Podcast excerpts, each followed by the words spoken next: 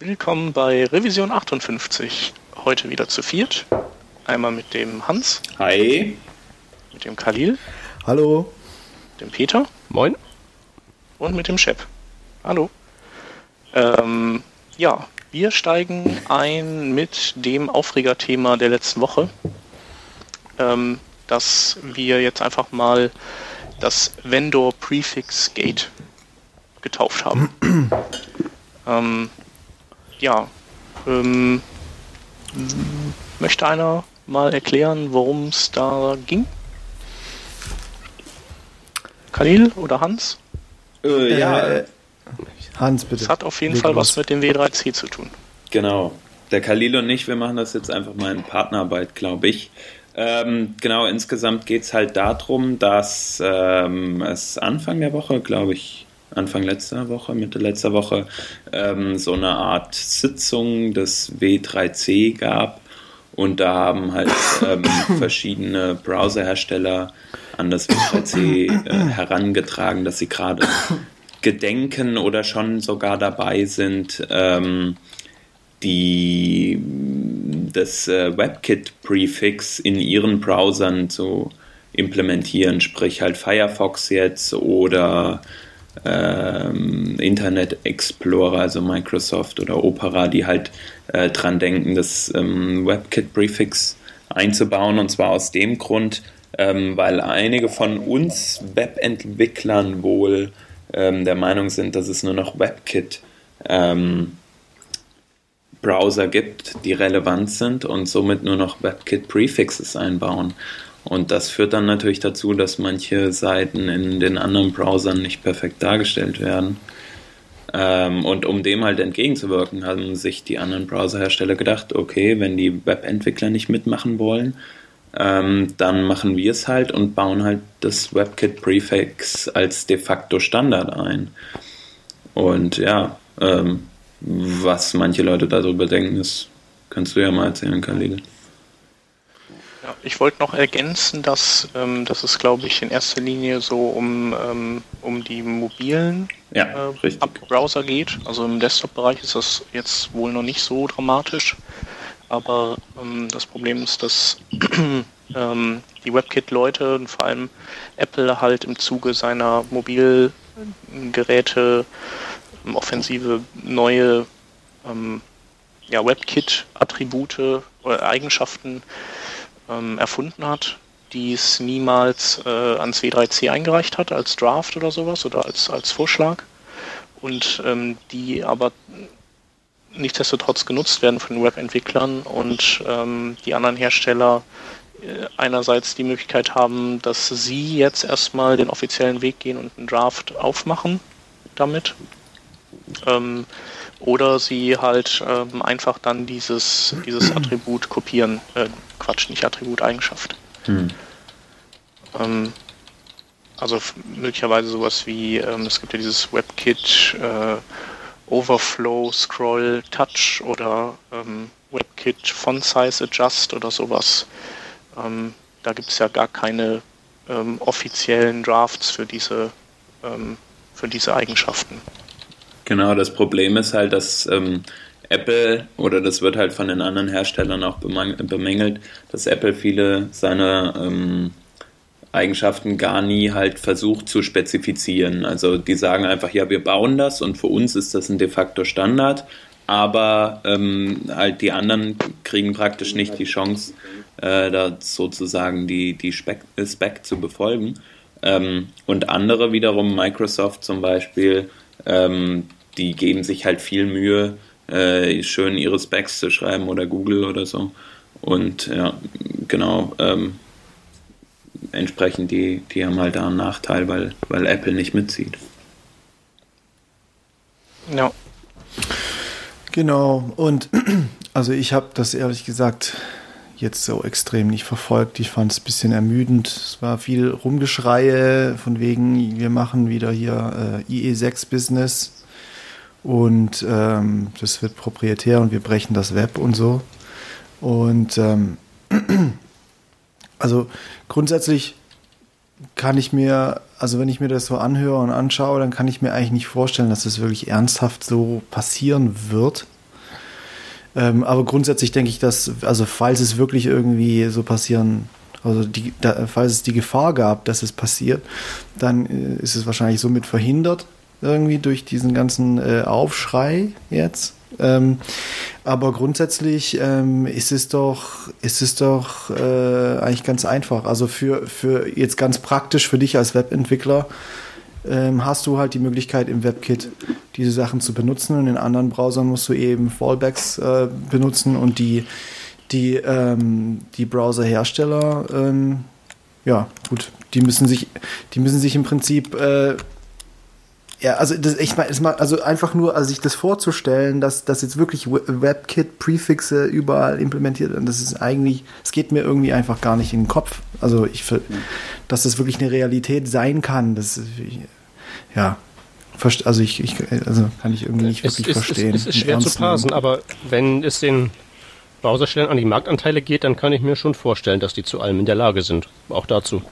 Ja, eben. Ja, das ist ja auch der, der Grund. Also, und die sagen, die vergleichen Situationen ein bisschen mit früher, als, als der IE6 äh, ähm, ja, diktiert hat, wie, wie so bestimmte Dinge laufen und wo Opera ja ähm, auch Bugs zum Beispiel nachgebaut hat äh, und, und auch seinen User Agent modifiziert hat, damit eben äh, der Opera-Browser möglichst alles so macht, wie der IE das gemacht hat weil sie sonst einfach, ähm, weil die User sonst gesagt hätten, irgendwie sehen die Seiten aber cooler aus auf dem WebKit-Browser oder auf dem IE-Browser. Mhm. Das Problem ist halt einfach, dass wir Webentwickler ähm, halt darauf achten müssen, dass wir nicht nur, wenn wir Mobile-Seiten gerade entwickeln, halt nicht nur für WebKit entwickeln. Also es gibt nicht nur das iPhone und Android, sondern es gibt halt auf dem Android halt auch noch den coolen Opera-Browser, der halt auch ähm, recht gut funktioniert und ziemlich viel kann. Ähm, oder den Firefox, den es ja auch als Mobile ähm, Aber das ist das, was ich nicht verstehe, warum, warum äh, gesagt wird, dass wir Webentwickler sozusagen Teil, also daran schuld sind, mitschuld sind oder so. Ich meine, wenn es die, wenn es diese Features gibt, dann benutzt man die eben in, in iOS, aber dann, äh, ja, aber wenn du ein ernstzunehmender Webentwickler bist, dann schaust du, dann testest du auch auf den anderen Geräten und schaust, dass es dort auch funktioniert und gut aussieht und auch gut zu benutzen ist. Also ja, äh, Moment. die ja. Da kommen höre. wir jetzt ja in den, in den Bereich der, der Ursachenforschung rein, wie es denn überhaupt so weit kommen konnte. Und wenn wir da mal äh, in die Reaktionen so reingucken, die jetzt da so der Reihe nach ins Web gekippt worden sind, da gibt es ja unter anderem das von Peter Paul Koch, dem guten Mobilentwicklungsguru, der ähm, ja das Problem dieser ausschließlichen WebKit-Benutzung, also die Schuld dafür sucht er nicht notwendigerweise nur bei den Webentwicklern, sondern eben auch bei den Herstellern von ähm, ja, mobilen Browsern und mobilen Geräten, weil die es tatsächlich nicht fertig bringen, die ganzen Entwickler mit Geräten zum Testen auszustatten. Wenn jemand nur ähm, sein iPhone hat, ist es halt ein bisschen schwierig, auf diesen ganzen anderen Browsern zu testen. Und wenn der Chef nicht willens ist, das, das zu finanzieren und wenn man nicht in der Lage ist, mal eben, ähm, weiß ich nicht, Microsoft anzuschreiben und zu sagen, gib mir mal irgendwas, wo Windows Phone drauf läuft, was will man dann machen? Dann gibt's halt für den in seiner Wahrnehmung nur diese WebKit-Welt. Mhm. Und ja, das, das, ist zum Beispiel so eine Perspektive, die man dann noch sieht. Also, ob wir da jetzt notwendigerweise alle dran selbst schuld sind, das sehen nicht alle so. Ja, das würde ich nicht so sagen. Also ich meine, in, in so einem Fall muss man dann halt davon absehen, äh, WebKit-Prefixe äh, zu verwenden oder auf jeden Fall immer mit Fallbacks zu arbeiten oder so. ich weiß auch nicht, aber grundsätzlich ist es, ist es ja im Prinzip, wenn es, wenn es um eine kommerzielle Webseite geht, dann muss, muss man eben sehen, dass das, dass das eigentlich, also da, da, da sehe ich aber auch so ein bisschen, wenn dann auch die Verantwortung äh, bei den Leuten, die die Seiten umsetzen oder bei den Firmen, die dann eigentlich das in ihre Kalkulation mit aufnehmen müssen. Und ähm, die müssen also mindestens von jedem von, von jedem Hersteller irgendwie ein Phone haben und das ist eben äh, ja, eine Investition und das muss irgendwie mit einberechnet werden, damit das getestet werden kann. Also es ist ja auch äh, keine riesig große Investition, wenn man das mal hinzufügen darf. Nimmt man hat einfach so ja, das, das günstigste, was man kriegen kann solange da der Standardbrowser drauf ist. Perfekt. Genau. Ja, eben. Also das ja. geht schon, ja. Und das, da, da, darf man, das darf man eben auch nicht zu billig verkaufen. Und das ist eben ein Fehler, glaube ich, den, das ist ein Fehler, der zu viel zu oft gemacht wird. ähm, aber äh, ja, aber grundsätzlich gibt's da, gibt's da schon Möglichkeiten, jetzt erstmal damit umzugehen. Irgendwie diese, diese Panikreaktion von den Herstellern, jetzt zu sagen, oh, wir müssen es jetzt implementieren, weil sonst äh, verlieren wir an, an, an, äh, an Browser. Share oder so, Market, äh, Share. Market Share, dann ja, das, das, das kann nicht so schlimm sein. Und also am Markt, das, das liegt jetzt auch nicht am Browser, dass die dass iOS einen größeren Market Share hat als Android und so. das ist alles ein bisschen überhyped, meiner Meinung nach. Weil grundsätzlich funktionieren die Browser ja. Das, soweit ich weiß, äh, funktioniert, funktionierte halt dieser der Windows Phone 7 Browser ziemlich schlecht, weil der irgendwie so eine äh, so ein Frankenstein-Monster war aus IE6 und IE7. ja, ziemlich lustig, muss ich sagen. Hm.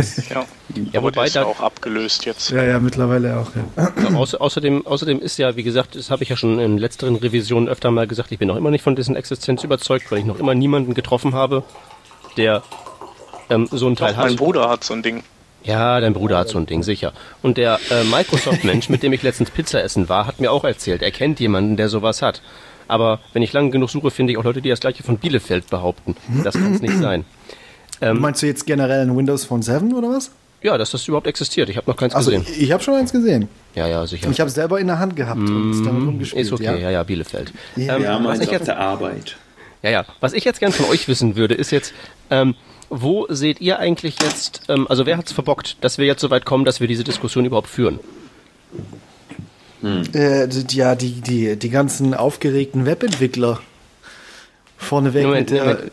Ja, nee, nee, die Diskussion wird von den aufgeregten Webentwicklern betrieben, aber wie kommt es so weit, dass die in der CSS Working Group auf die Idee kommen, überhaupt zu diskutieren, Vendor-Prefixes einzubauen? Das heißt, wer das ist daran ist schuld, dass es so viele Seiten gibt, die WebKit-spezifisch sind?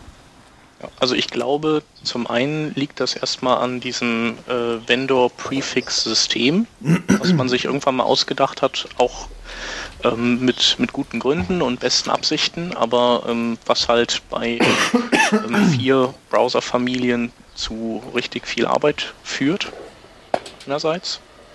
Ähm, andererseits glaube ich, ist natürlich auch ein Problem, dass äh, Browser wie der Firefox total modern sind, aber in einem anderen Bereich als WebKit und WebKit eben seine Stärken im CSS3-Bereich hat. Vielleicht auch, weil einfach viele, viel mehr Parteien daran rumwerkeln, also Apple und Google und, und auch Adobe oder so. Und die halt immer als erstes irgendwelchen neuen heißen Scheiß am, am Start haben.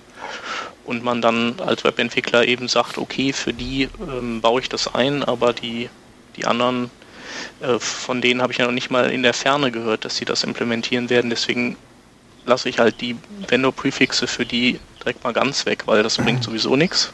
Ja, aber, ja, Moment, aber das iPhone war ja natürlich auch das erste Mobiltelefon, für das man überhaupt coole Webseiten bauen konnte. Das, das, das mhm. hat ja davor gar nicht existiert. Dann waren die erstmal da, alleine auf weiter Flur und so und dann. Ja, aber es ist halt genauso wenig weitsichtig letztendlich wie für eine Auflösung äh, seine Seite zu bauen. Ja, klar, natürlich. Also ich meine, es hängt damit zusammen. Auf der einen Seite natürlich, dass es äh, davor erstmal nichts anderes gab und dass man und dass halt natürlich eine wahnsinnige äh, so ein Enthusiasmus natürlich dann auch äh, wahrscheinlich aufgekommen ist bei Entwicklern. Und, es, und heutzutage, denke ich, hat es einfach auch mit wahrscheinlich einfach Kurzsichtigkeit, schlechten Entwickler, Entwicklern, äh, faulen äh, Agenturen oder sowas äh, zu tun. Äh, mhm. ja, Faulheit äh, ist bestimmt auch ein, ein Faktor. Also ich meine, wenn du jetzt mal guckst, wenn, wenn du irgendwelche Keyframe-Animationen in CSS3 machen willst, da wirst du ja echt bescheuert.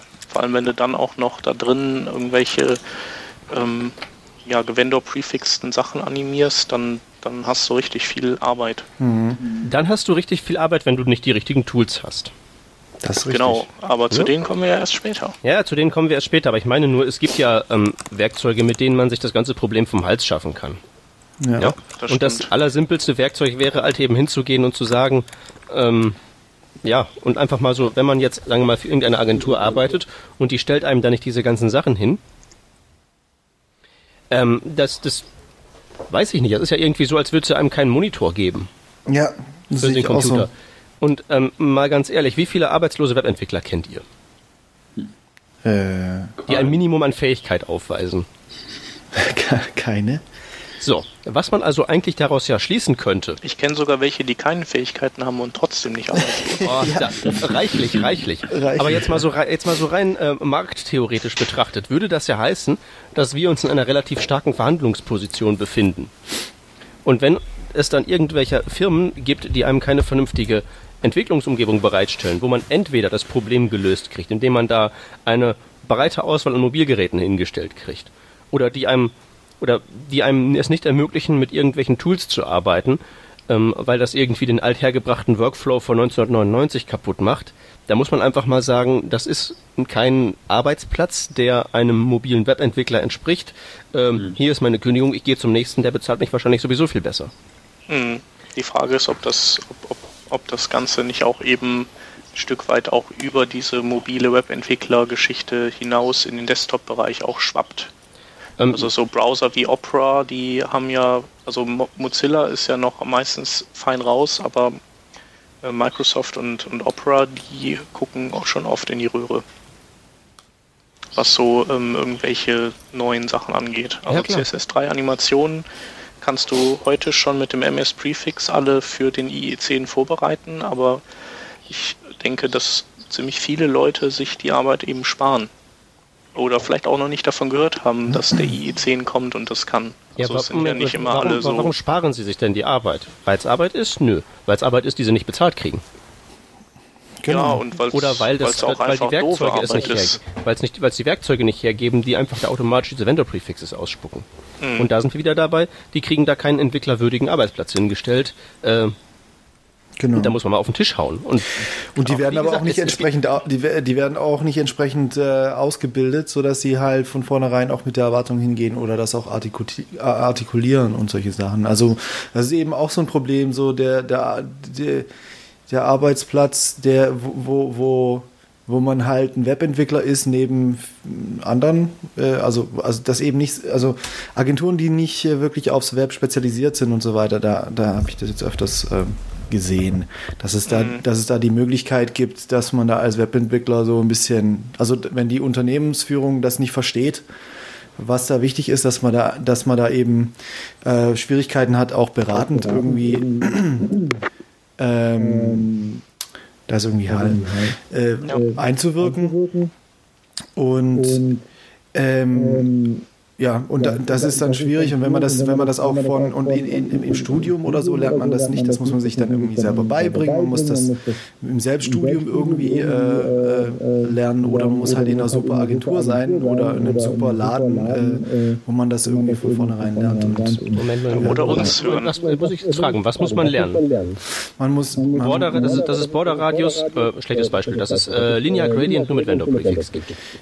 Ähm, Nee, aber so gewisse Best Practices oder sowas. Nee, dass man ja, und dass man eben auch bestimmte Sachen einfordern muss, ähm, wenn man irgendwo als Webentwickler arbeitet, dass man sagt, okay, ihr wollt jetzt, dass ich das und dass ich eine tolle mobile Webseite mache, ja. Also ich glaube, dass es eben da noch Probleme gibt und da ist auch so ein Haken, ja. Also wenn die Unternehmensführung, auch wenn die mal Web gemacht haben oder so, ja, wenn die nicht verstehen und sich nicht mit dem Web Webentwickler, bevor sie ein Angebot machen, ja, das passiert nämlich oft, dass das Angebot zuerst gemacht wird und, und sich eben nicht ausreichend Webentwickler beraten und sich beraten lassen, wissen, unterschätzen den Aufwand völlig. Und äh, das passiert total oft. Und dann hast du auch noch viele natürlich Agenturen, die in Pitches dann miteinander konkurrieren und da spielt der Preis dann noch eine Rolle und die können dann auch einen hohen Preis nicht richtig erklären, weil sie nicht verstehen, wie, wie aufwendig das Ganze ist. Ähm, dann hat man das Problem, dass du dann halt irgendwie unter dem Zwang stehst, mit diesen äh, eingeschränkten Mitteln zu arbeiten und du ähm, bist nicht un wenn und das ist das ist ziemlich also das ist eine ziemlich ähm, das ist eben ziemlich oft so und wenn du irgendwo eine Ausbildung machst oder von der von der Uni kommst oder so weiter äh, und so weiter da, da, da lernt man eben nicht unbedingt ähm, diese diese ja also wie man sich da eben durchsetzen muss ja oder äh, wie man das argumentiert Ja, gegenüber oder, einer oder einfach auch nicht argumentiert, weil wie gesagt, keiner von uns kennt irgendwen, der zu wenig zu tun hätte.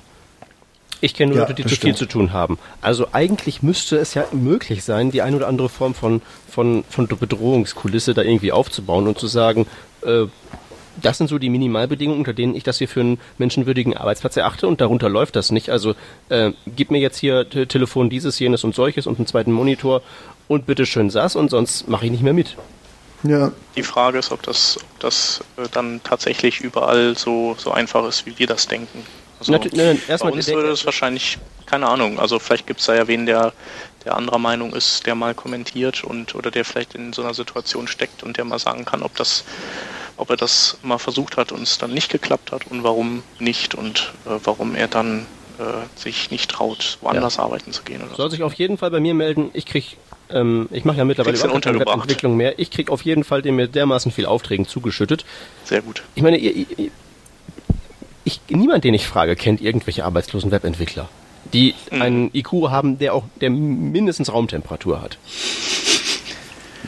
Mal eine andere Sache. Ähm, hier ich, wegen dieser Vendor-Prefix-Geschichten, also ähm, Tools und, und Setup ist ja so quasi das, was man machen kann, um in der Situation oder in der unter den Bedingungen, wo wir jetzt arbeiten müssen, wo man das Beste rausholen kann, also mit vier Vendor-Prefixes und dann nochmal einem Vendor-Prefix-freien ähm, ähm, äh, Eigenschaft, ähm, der ähm, PPK, der hatte einen ganz coolen Vorschlag gemacht, wie ich finde, dass man eben diese ganzen Vendor-Prefixe zusammenstreicht und das Ganze nur noch durch einen Vendor-Prefix für eben noch nicht fertige, nicht fertig spezifizierte Eigenschaften äh, zusammenkürzt und das wäre Beta.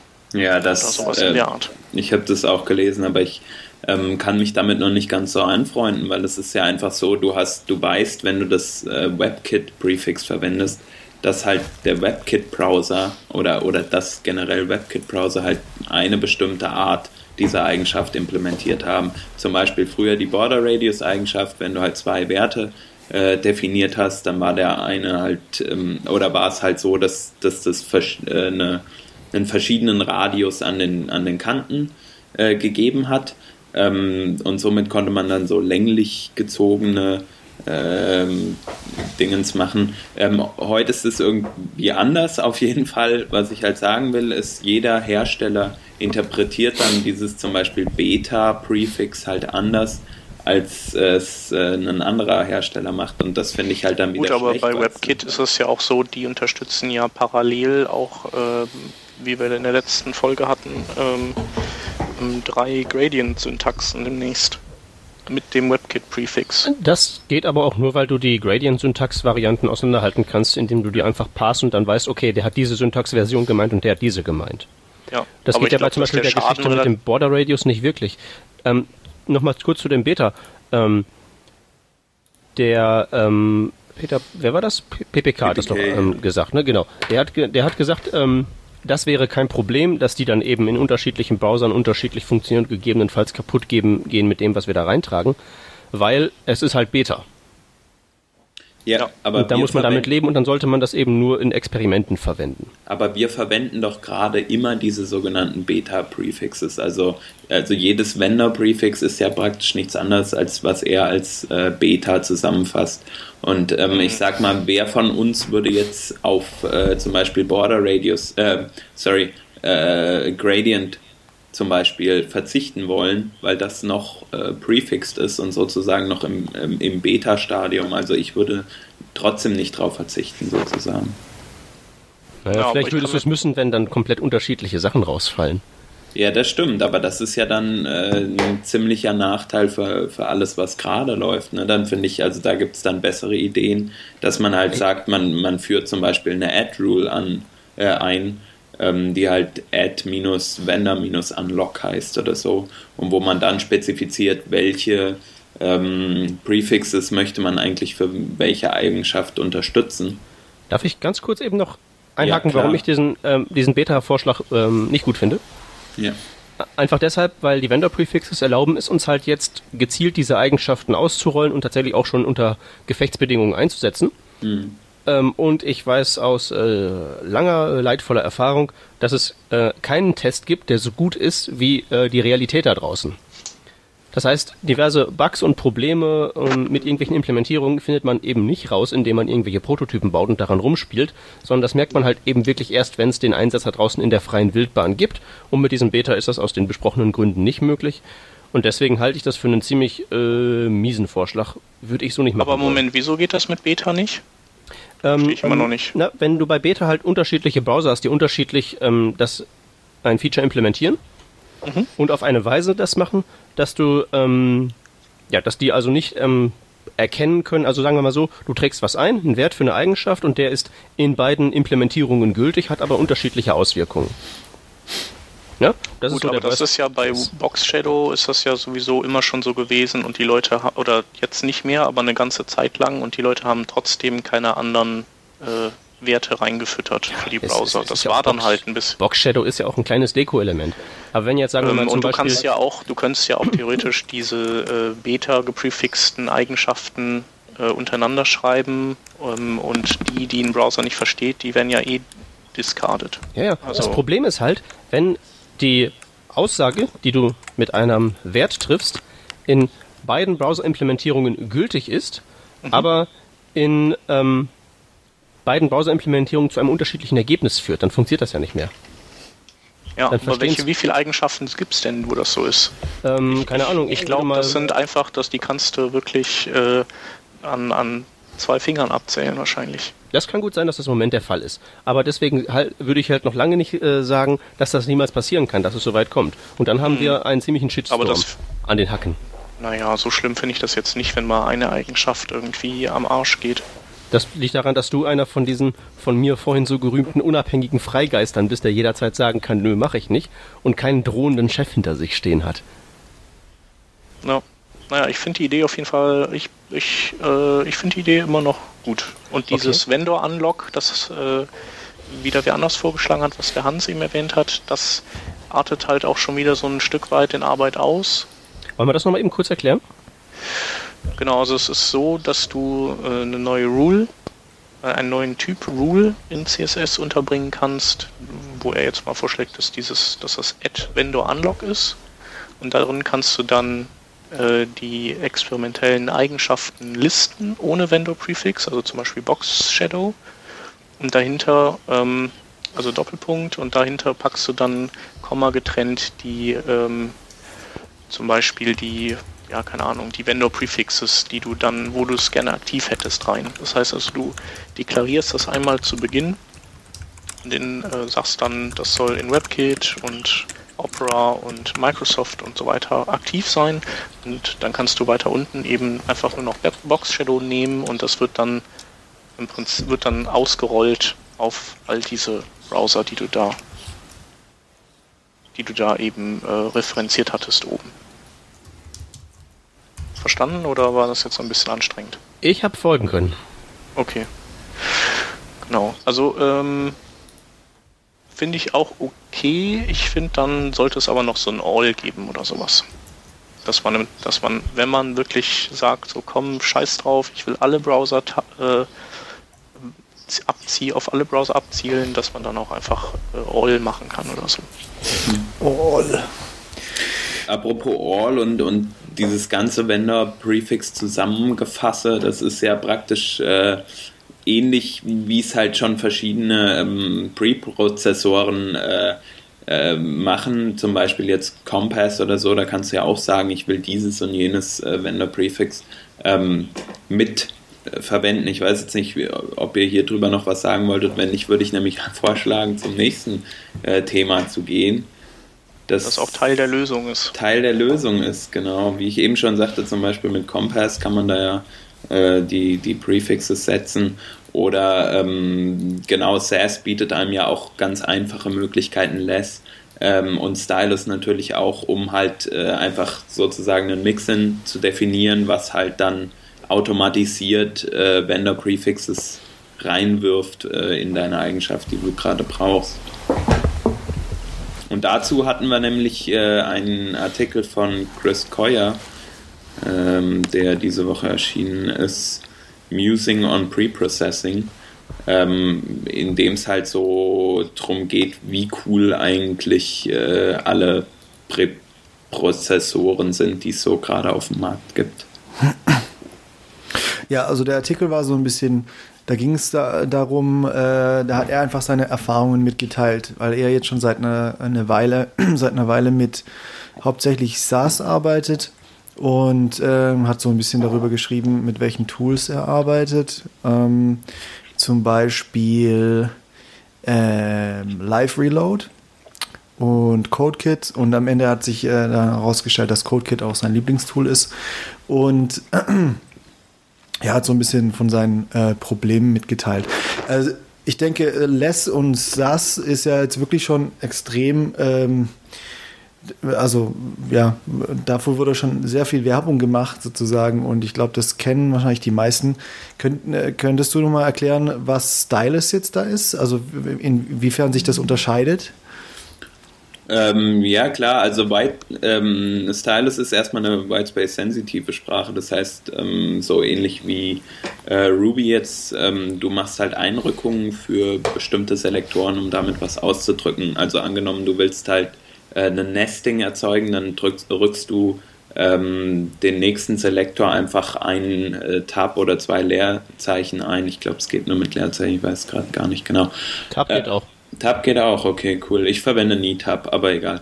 Ähm, genau, und du hast halt ansonsten, du brauchst keine Doppelpunkte setzen, du brauchst keine Semikolons und Semikoli, wie auch immer. Äh, man braucht es halt nicht, sondern man schreibt wirklich nur Margin, Leerzeichen, 10 Pixel und dann ist, bist du praktisch fertig. Und der Zeilenumbruch zeigt dann neue Eigenschaft bzw. neuer Selektor ähm, du hast alle Goodies, die du in den anderen Sprachen auch hast. Du kannst praktisch vererben sozusagen mit add extend. Du kannst äh, Mixins erzeugen, die ganzen Rechenspiele klappen, äh, Iterationen mit vor und so weiter. Ähm, funktioniert alles. Äh, Vari Variablen sind da und so weiter und so fort. Und was ich halt so cool finde an Stylus, ist einfach dieses super cleane, kein Doppelpunkt, kein Semikolon, weil du es einfach nicht brauchst an Stellen, wo es halt nicht ganz eindeutig ist, kann man klammern oder so. Und dann wird es äh, auch wieder eindeutig. Und ich, ich mag das einfach total. Warum soll ich eine geschweifte Klammer machen, wenn die Einrückung doch zeigt, ich will hier ein Nesting? Also der philosophische Unterschied zu den ganzen übrigen Vendor-Prefix-Nachbau-Kompilier-Mechanismen ist einfach nur der, dass Stylus das mit Abstand ähm, am CSS unähnlichste Konstrukt ist. Das, das fühlt sich teilweise wirklich an wie eine Programmiersprache, wo man äh, Funktionen definiert und Schleifen macht und all sowas und hinten fällt dann eben CSS raus. Ähm, es ist halt ähm, deswegen manchmal auch so ein bisschen schwierig, das zu überblicken. Und ähm, am Ende, wenn man was sehr Komplexes geschrieben hat, was dann aus drei Zeilen Code irgendwie 20 CSS macht, ähm, ist das nicht immer ganz einfach zu parsen fürs menschliche Gehirn. Aber ähm, das ist eben der Ansatz, wir machen das jetzt mal eben radikal neu, im Gegensatz zu dem, wir werten mal CSS ein bisschen auf. Genau. Also das ist eben ein Node.js-Modul. Äh, das, das ist doch erwähnen. aber ähm, relativ, also ist doch eigentlich so ähnlich wie SAS dann, weil SAS ist ja, also es gibt ja SCSS und SAS und ähm, das sind ja zwei, also zwei Syntaxe, genau. wo man sich aussuchen kann, welche davon man genau. gerne benutzen will. Genau, und SAS ist ja auch ohne geschweifte Klammern und so weiter. Und SCSS ist halt mehr wie less, also ans CSS direkt ange angelehnt sozusagen, damit man einen schnelleren Einstieg findet. Ähm, gibt's da, ist das dann, ist das dann noch extremer? Ist Stylus dann noch extremer wie SAS oder sind die sich dann ähnlich? Oder wisst ihr das? Also ich glaube, die es, sind es, sich es alle sieht, mittlerweile es sieht sich ähnlich. ähnlich aus. Also sie machen ja vor allen Dingen das Gleiche. Also natürlich gibt es da große Ähnlichkeiten. Aber wenn es halt einfach so darum geht, ähm, nehmen wir halt irgendwie so ein komisches experimentelles Feature rein, was überhaupt nichts mit CSS zu tun hat, wo aber hinten CSS rausfällt. Mhm. Wenn man so vor der Entscheidung steht, dann sagt man bei Stylus, sofern unser Parser das irgendwie verarbeiten kann und sich dann sozusagen die Zweideutigkeiten in, im Rahmen halten, nehmen wir das mal rein. Mhm. Und woanders sagt man dann eben, nee, wir halten das lieber äh, konsistent und ähm, klar und deutlich. Wenn auch dann ein Feature fehlt, dann machen das die meisten anderen. Also Stylus ist einfach, ähm, ist einfach ähm, extrem, mhm. wenn man das mal so sehen möchte. Mhm. Also man kann da also, wirklich, man kann da wirklich Sachen mitbauen, wo man hinterher nicht mehr weiß, was da rausfällt. Das geht mit den meisten anderen wahrscheinlich nicht. Hm. Also ich glaube ja, dass wir uns wahrscheinlich alle nicht alle äh, Präprozessoren reingezogen haben, oder? Gibt's ich schon, ich bin CSS3 Erklärbär, ich kenne sie alle. Okay, weil bisher habe ich ja nichts gehört, was, was ich jetzt in SAS nicht, nicht hätte, was, was ich verwende. Und also ich verwende es in der in der SCSS, also mit den geschweiften Klammern Syntax. Ja, also ich glaube, dass Less die eingeschränkteste Sprache ist. Ich habe bisher nur mit SAS und Less gearbeitet und ich glaube, dass von dem, was ich verstehe, also du, du kannst aber mit Less auch immer mehr und mehr machen, äh, dass du halt bei, bei SAS hast du aber, glaube ich, mehr äh, Flexibilität noch als bei Less. Ähm, von daher ist äh, Less wahrscheinlich so zum Einstieg sicherlich das einfachste. Da kann man ja. super schnell reinkommen und äh, in den Aber Genuss von Variablen kommen und so weiter.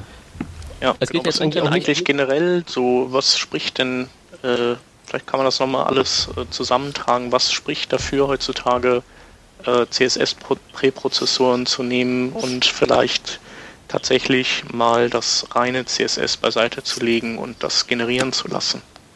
Also ich finde zum einen spricht da, äh, dafür, dass man halt ähm, Sachen wie Variablen oder Mixins verwenden kann, also ähm, ganz einfache Zusammenfassungen von, von bestimmten ähm, mhm. Anweisungen oder so in Mixins oder dass man Funktionen äh, definieren kann, mathematische Rechensachen machen kann.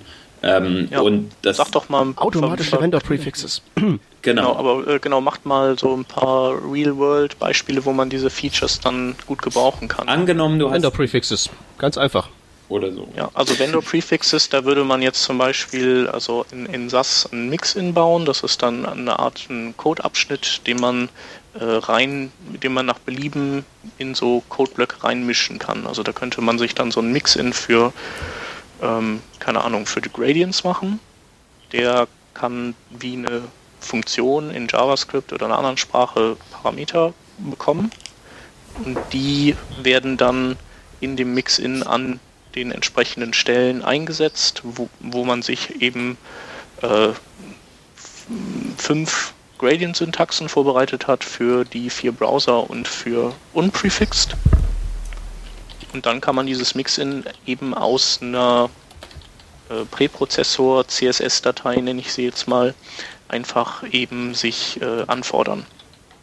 Die, die Variablenwerte setzen und ja, hat dann eben keine Arbeit. Ja, so ähnlich genau. läuft das, denke ich mal, bei allen. Ähm, ja. Also bei Stylus gibt es das halt noch so, da gibt es eine Bibliothek, die liefert das alles mit. Dann sagt man einmal Import Vendor und dann war es das. Dann existiert dieses Problem Vendor Prefixes für mich nicht mehr. Ja, ja bei SAS gibt es ja das, äh, die äh, Kompass-Erweiterung, die, die dann halt diese ganzen Mix-Ins auch schon fertig anbietet. Genau, die kann man sich kurz importieren. Und was, was ich auch super, also ich auch super finde, ist, dass du ähm, dein, dein CSS aufteilen kannst in verschiedene Dateien und importieren kannst über diesen Add-Import-Befehl. Ähm, einfach. Ähm, also, aber Moment, das äh, geht doch sogar in CSS 2 auch. Äh, ja, ja, aber der Unterschied ist ja, dass du, ähm, du kannst ja in der Kompilierung sozusagen, ich glaube, das kannst du beim, beim SAS, kannst du das angeben, äh, ob du das möchtest oder nicht. Aber du kannst grundsätzlich sagen, ich möchte, dass, wenn es kompiliert wird, dass das Ganze, dass die Importbefehle sozusagen ersetzt werden mit dem CSS äh, oder mit dem SAS oder CSS, das in dieser Datei sich befindet. Und dann hast du am, am Schluss einfach eine große Datei mit dem, mit dem ganzen CSS drin. Und äh, aber wer, und das ist dann für die, und das kannst du auch noch mini, äh, minifizieren und alles und, ähm, und das auch automatisch. Und ähm, das heißt, dass du halt für die Produktion ähm, hast, du, hast du dann einfach eine große Datei, die einmal einen HTTP-Request pro, äh, produziert und ähm, in der Entwicklung hast du eben dann deine fünf äh, SCSS-Dateien oder so, die dann einfach schön gekapselt den, die, den Code haben, den du für verschiedene Elemente deiner Seite haben möchtest oder so. Und die, die Importbefehle, die normalen CSS-Importbefehle sind ja im Prinzip, die werden ja äh, so vom Browser so interpretiert, dass er nochmal HTTP-Anfragen macht und das äh, sich dann reinzieht und dann zusammenklatscht. Und das ist ja nicht gut. Das wollen wir ja nicht. Ja, nee, das ist äh, toxischer Müll, den man nicht benutzen sollte. Ganz genau. Ähm, und äh, ja. Also ich wollte sagen, dass was ich auch ziemlich geil finde, ist das äh, Nesting. Ja. Das, was der das Hans cool. vorhin schon angesprochen hatte, ähm, weil irgendwann nervt das ja tierisch, wenn du super lange Selektoren schreiben musst.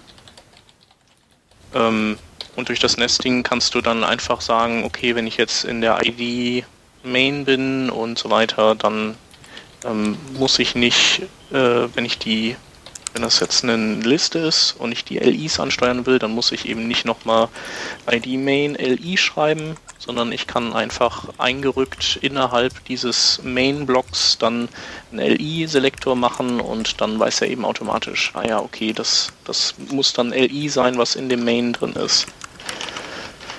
Ne?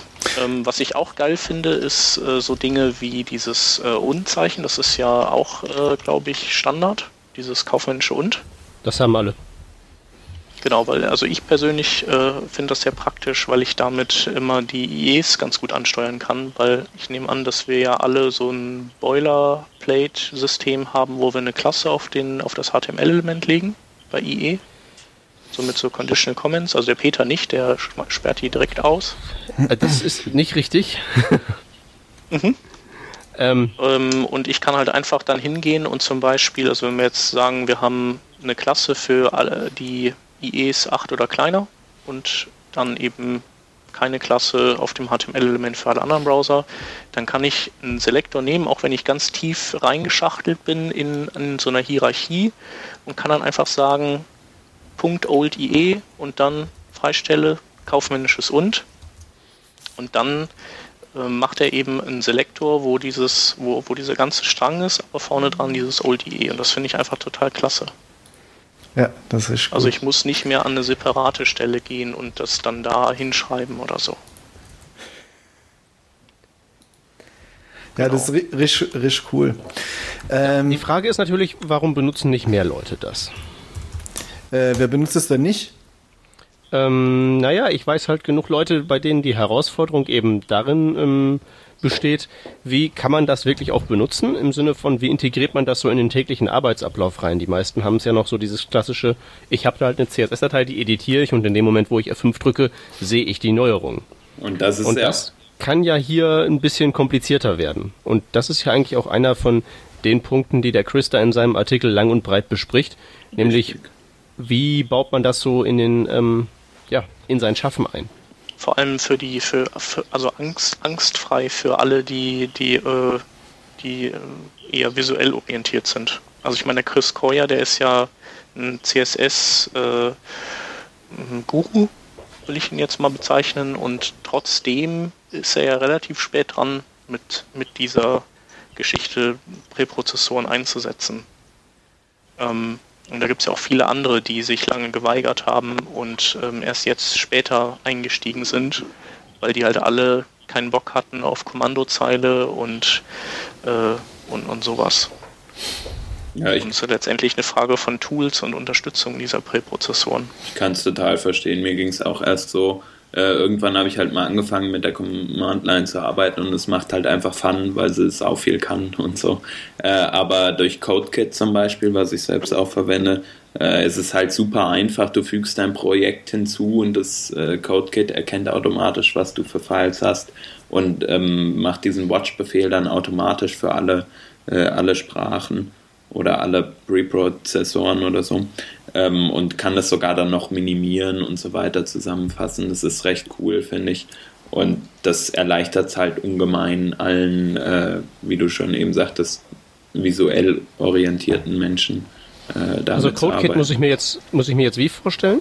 Also es ist praktisch ein Tool, äh, das diese ganzen ähm, äh, Node.js-Module äh, praktisch schon implementiert hat und halt Less oder SAS oder Stylus auch ähm, automatisch im Hintergrund sozusagen beobachtet deine Dateien und dann äh, kompiliert entsprechend. Also du verwendest ja Stylus. Äh, stell dir vor, du schreibst deine Stylus-Datei einfach so, bearbeitest die in deinem äh, Browser, hast das Programm nebenher offen und musst nicht mehr die Command-Line anwerfen und sagen, hey, watch mal diese Datei. Äh, und dann passiert es automatisch. Also das, das Kompilieren nach CSS und äh, CodeKit zum Beispiel lädt dann auch gleich deine Seite in deinem Standardbrowser neu, die du gerade offen hast. Äh, und, und ja, genau, wenn du halt gespeichert hast, das kompiliert ist und fertig ist sozusagen. Und es passiert halt alles automatisch und ist dadurch ja recht einfach zu bedienen und du, du brauchst auch zum. So mit der grafischen Oberfläche einfach, ne? Genau, genau. Du, du hast keine Arbeit mehr. Du kriegst sogar Fehler dann äh, richtig angezeigt in der äh, grafischen Oberfläche und nicht mehr nur auf der Command Line. Und das ist halt der, der einzige Vorteil. Ich meine, wem die Command Line nichts ausmacht, der kann auch die einfach nutzen, finde mhm. ich. Ja, ich meine, also jetzt unter Windows ist es ja nur so, einmal den Präprozessor installieren über Command Line. Da gibt es dann Anleitungen für, da tippt man das halt einfach ab, was da drin steht, fertig aus. Mhm. Und ähm, ja, dann, äh, also ich baue mir dann eine Batch-Datei für jedes Projekt, dass, dass mir das dann ähm, den Watcher startet und dann äh, juckt mich das nicht mehr. Dann läuft das im Hintergrund und ich arbeite einfach vor mich hin ja. und irgendwann stoppe ich den Watcher. Genau so ist es eigentlich ja auch richtig. Also ähm, das, was du halt manuell machst, macht halt CodeKit, was es jetzt nur von Mac gibt, äh, glaube ich, ja. äh, halt automatisch. Ja, das ist natürlich echt schon eine große Erleichterung für viele. Und ähm, das sind, glaube ich, dieselben Leute, die auch diese Less-App gebaut haben. Das war so für mich das, das Erste, was ich so an, an, an, an äh, GUI gesehen habe, äh, was das an, was so äh, LESS und SAS und so weiter angeht. Und das, das äh, habe ich in der Weile auch benutzt und das fand ich auch echt, echt super. Und ähm, CodeKit macht ja auch noch andere Sachen. Also CoffeeScript äh, wird auch äh, rumgerendert und äh, Bilder optimiert und solche Sachen. Das ist echt also ziemlich, ziemlich mächtiges Tool und sehr einfach zu bedienen. Ja. Genau, also ich, ich arbeite, arbeite im Moment über mit Live Reload, weil es so schön klein ist. Das kann im Prinzip auch alles ähm, kompilieren, macht halt keine ähm, Bilderoptimierung.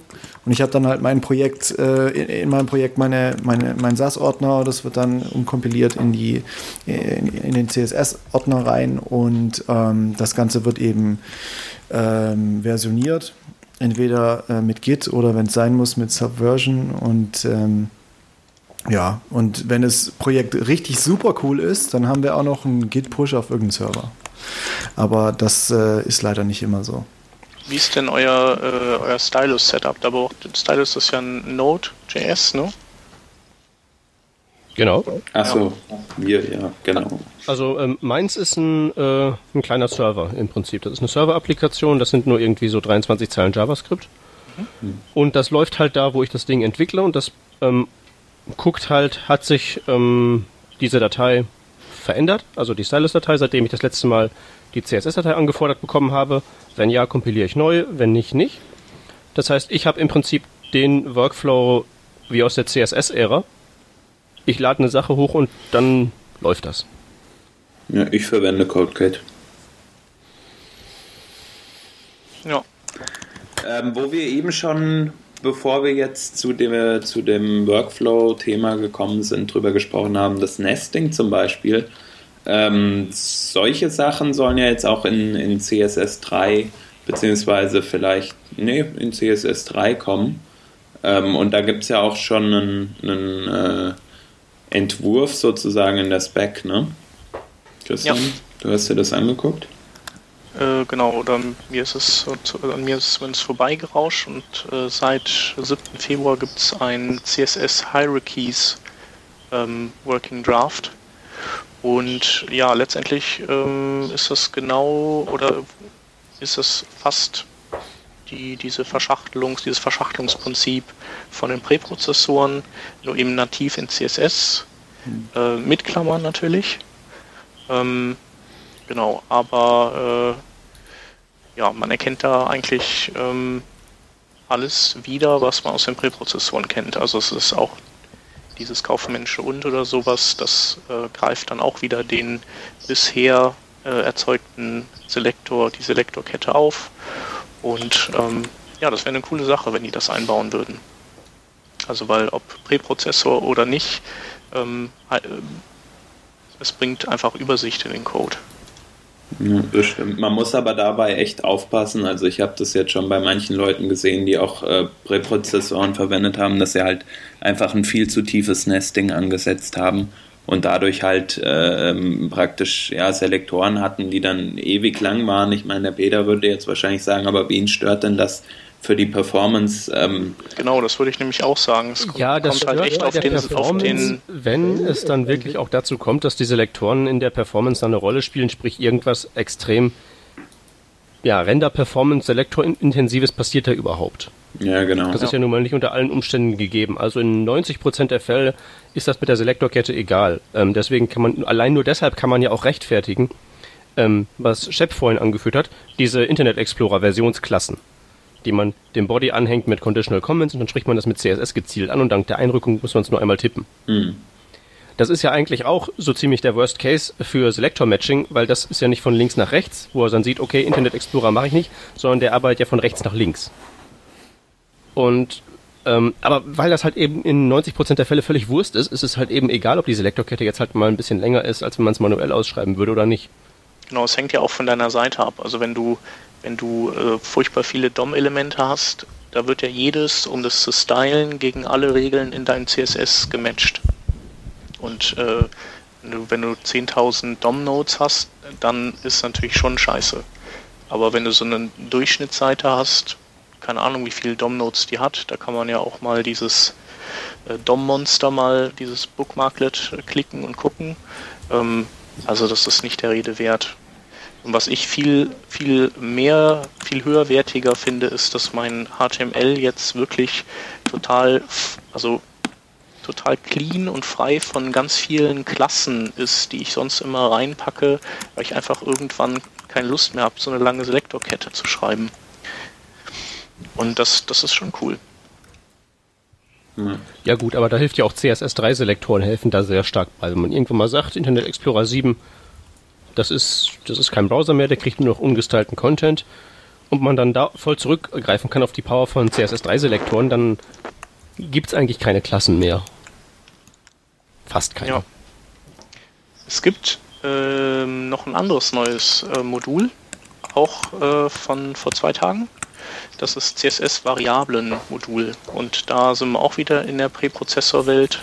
Ähm, nur, dass die das hier in dem Fall nicht äh, genauso umsetzen wie die Präprozessoren. Ähm, also in SAS ist es dann halt diese Dollar-Geschichte, die man so aus PHP auch kennt. Ähm, hier ist es, ähm, ähm, da definiert man ähm, über also ähnlich wie bei HTML5, da kann man ja auf jedes Element ähm, so, ein, so Data-Attribute legen, und zwar frei erfundene. Ähm, und das kann man in CSS oder soll man in CSS dann auch können. Da kann man dann eine Variable definieren mit äh, Data-Color, Doppelpunkt und dann eine Farbe. Und die kann man dann später einsetzen in Eigenschaften als Wert, indem man dann Data, Klammer auf, Color, Klammer zu, schreibt. Mhm. Genau, also so wie das, wie man mit jQuery dann auf diese Data-Attribute im Prinzip auch ja zugreift. Da ist es ja auch dieses Punkt Data und dann Klammer auf ähm, ja, String, der hinter dem Data-Bindestrich im Quelltext steht. Mhm. Ist ein bisschen umständlich, oder? Es ist extrem umständlich und ähm, entweder hoffe ich, dass sie das noch ändern oder dass ich mir das auch dann mit einem Präprozessor vom Leib weg abstrahieren kann, mhm. weil so kann das doch keiner schreiben. Ja. ja. Ich weiß auch nicht, ob das jetzt Konsistenz ist ähm, oder warum, warum man das oder ob man sich das Dollarzeichen vielleicht aufbewahren möchte. Äh, ich denke mal, das ist so relativ leicht einzuführen, weil du an den Parser nicht ran musst. Du musst dem kein neues Konstrukt beibringen. Mhm. Das sind weiterhin alles nur ähm, Eigenschaften und Werte. Ja. Und das ist dann vielleicht einfach simpler einzuführen, aber bei Gottes Zorn muss das denn so sein? Ja. Da würde ich auch wieder li wirklich lieber irgendwie ein Dollarzeichen nehmen. Ja. Also es gab ja mal sowas mit, mit Add Variable und sowas. Ähm, ist, glaube ich, auch in einigen Präprozessoren noch so, dass man einfach eine Add-Regel mit sowas hat. Aber ja. da würde es dann halt wahrscheinlich komplizierter werden, als wenn man das einfach so in diesen, ähm, in diesen Eigenschaften-Wertmodus reinpackt. Aber nee, echt, ey. Ja. Es ist ja zum Glück nur ein, ein, ein ähm, Editors Draft, also nichts Offizielles. Hoffen wir mal, dass die da noch zur Besinnung kommen. Ja. Meine Meinung. Noch was Neues ist, ähm, es gibt für Position bald einen, einen weiteren Wert. Also neben Static, Absolute und Relative gibt es bald noch Center, endlich. Mit dem man ein Element im umliegenden ähm, positionierten Element dann tatsächlich zentrieren kann. Und zwar nicht nur horizontal, sondern vertikal. Mhm.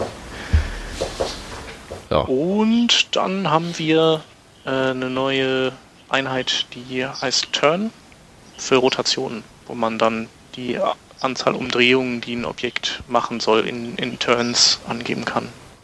Also für Transformationen und sowas. Ja, genau. Ja, also Turn ist halt, ähm, wenn ich einmal kurz darauf eingehen darf, ist im Prinzip ein Turn ist eine Drehung um 360 Grad.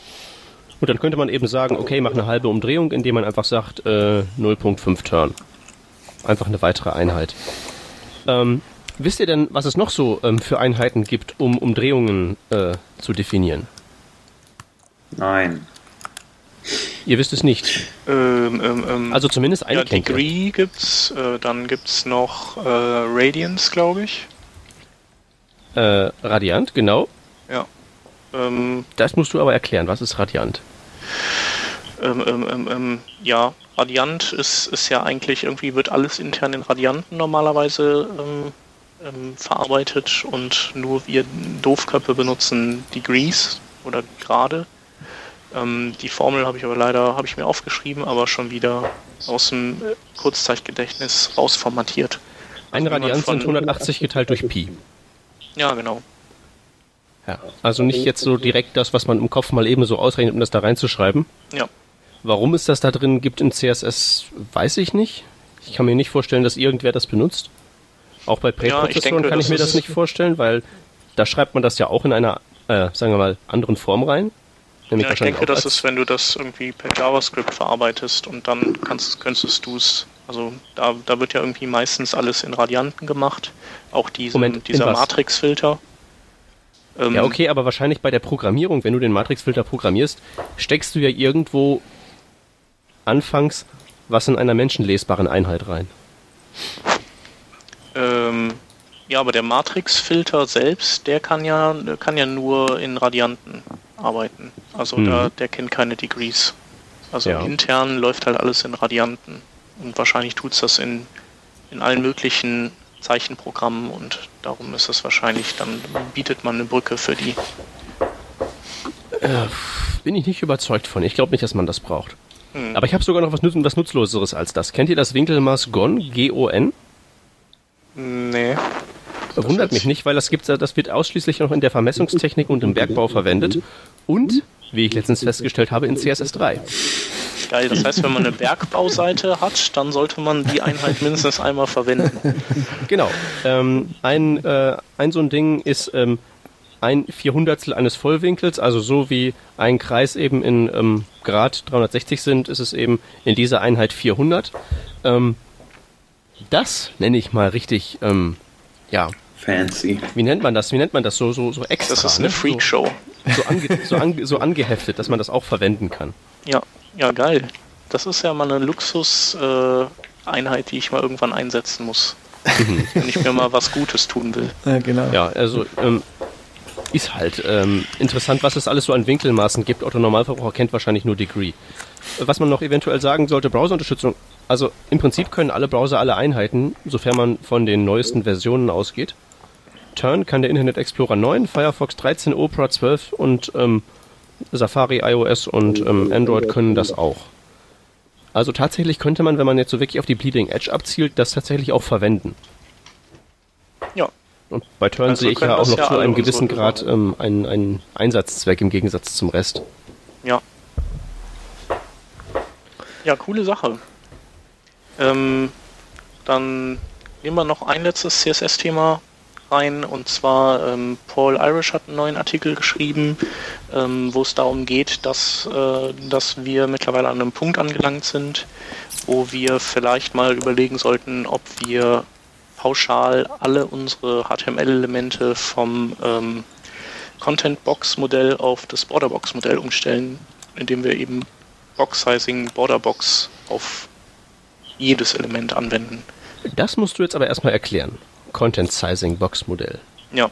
Ähm, Also ähm, es ist ja so, dass wir ähm, Containern ähm, Maße geben und diese Maße lustigerweise ja nicht die Außenmaße sind, ähm, sondern die betreffen das, das Innenmaß, also den Platz, der dann Inhalten in diesem Container zur Verfügung steht. Und dann kommt noch das Padding drauf, also der Abstand nach innen, dann kommt der Border drauf und ähm, dann so, breit wird das Element dann am Ende.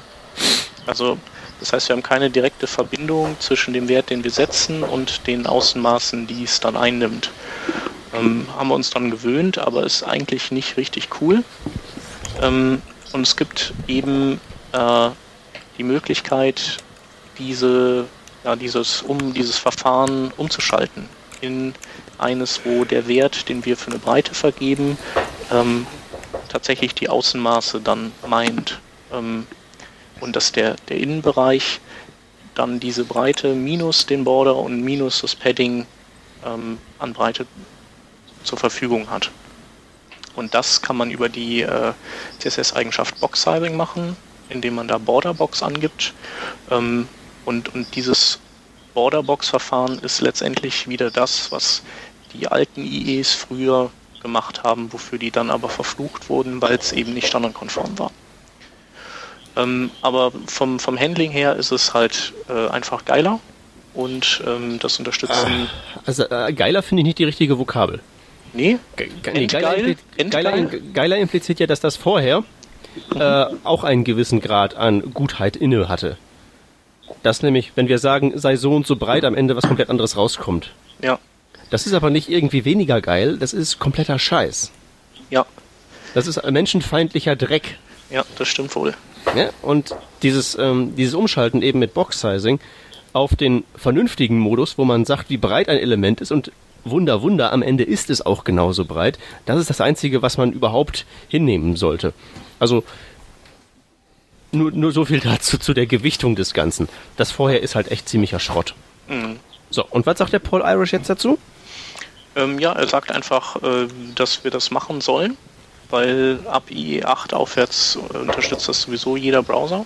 Also, ähm, und es hat auch keine negativen Auswirkungen auf ähm, Frameworks wie zum Beispiel jQuery. Ähm, jQuery zumindest ist nachgewiesenermaßen immun. Ähm, und äh, wir erleichtern uns eben unser Leben, indem wir auf dieses Borderbox-Modell umschalten und ähm, sparen uns dann eben auch solche Dinge wie in Grid-Layouts äh, zwei ähm, Elemente immer rein zu verschachteln, weil wir dem einen eben das Padding und dem anderen die Breite geben oder sowas. Ja, ähm, und, und, es gibt noch. Genau, der Pol Hans verweist darauf, dass es dazu ja auch noch von ihm ein, ne, war das von dir, Hans, äh, diesen Artikel im CSS3 Adventskalender gibt. Genau, da habe ich mal äh, drüber geschrieben, was eigentlich dieses Box-Sizing ist und warum es äh, zwei verschiedene oder wie diese zwei verschiedenen Modelle aussehen. Es gab dann noch mal ein drittes Modell von, von äh, na, wie heißt's? Mozilla. Mozilla, danke. Der Peter hatte nämlich auch schon mal einen Artikel drüber geschrieben, ähm, mhm.